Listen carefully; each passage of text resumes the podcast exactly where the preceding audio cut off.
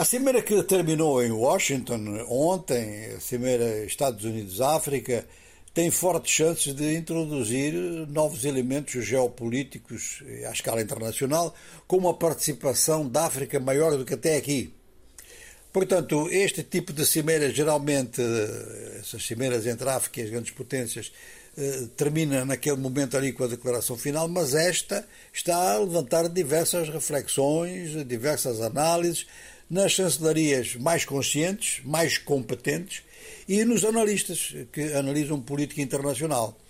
A África é, é, um facto curioso. Eh, a África está a ser notícia na imprensa mais séria e está a ser notícia em meios eh, académicos, justamente que não trabalham muito sobre a África, mas que sentiram a importância desta reunião. E a importância desta reunião, nós já falámos dela várias vezes eh, ao nível dos investimentos e ao nível da contribuição que a África pode e deve dar a, a, nível alimentar para si própria e para o resto do mundo, porque tem capacidade de se abastecer e de abastecer outros, naturalmente por um processo de exportação, por um processo ligado às trocas internacionais que aumentaria o impacto do continente africano. E isto só não tem sido feito porque a África não tem tido governos à altura de fazer isto. Mesmo alguns governos de países que já tiveram potenciais eh, concretizados nesta matéria estão a recuar. Então, a partir de agora, realmente é uma questão de investimento e é uma questão de investimento não só uh, nos projetos em si, mas de investimento nos governos que são mais capazes. A capacidade, neste momento, faz uma grande diferença, sempre fez, mas no caso da África faz uma diferença gritante. E o que nós notamos é que uh, os gestores públicos mais competentes estão em países muito pequenos que têm um mercado interno tão limitado que naturalmente os seus próprios recursos também são limitados, não tem espaço para ter grandes recursos.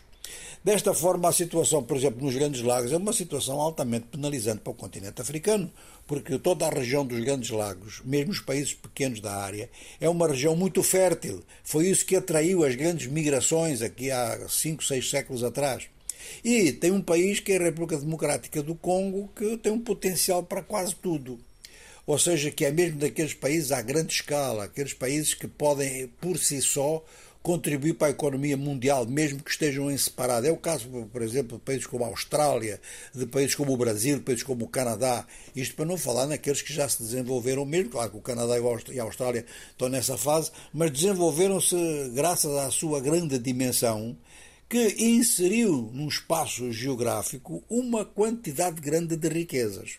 Bom, isto são verdades evidentes, toda a gente sabe isso, e é claro que eh, tem havido muita disputa internacional por África, e essa disputa que está claramente, neste momento, favorável à China, porque tem muitas coisas a propor a nível, portanto, da capacidade de, de aquisição africana, e por outro lado tem coisas a comprar, que é a mesma coisa que os colonos europeus compravam, que, que as potências coloniais europeias compravam, é a mesma política. Ora, do ponto de vista internacional, neste momento, nós estamos a assistir a uma dupla uh, guerra económica. E essa dupla guerra económica é dos Estados Unidos com, com a China, dos Estados Unidos com a Rússia, mas em função da crise da Ucrânia, e também dos Estados Unidos com a União Europeia.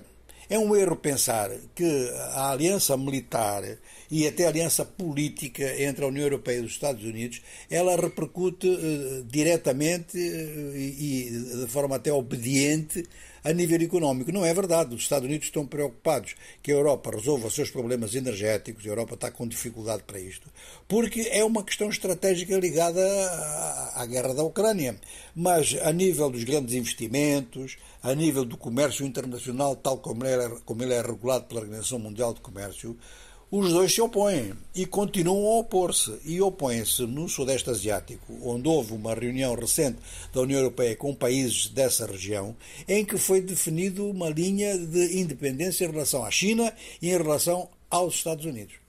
Ora, os Estados Unidos estão a sentir que a África tem uma posição geográfica invejável, tem dois oceanos fundamentais, um de um lado, o outro do outro, e ainda por cima tem um mar Mediterrâneo a norte, muito perto, portanto, da Europa. E tem vias de comunicação que são fundamentais, como é o caso da Rota do Cabo, que absolutamente indispensáveis para o caso de haver problemas no, no Médio Oriente e o Canal de Suez não funcionar.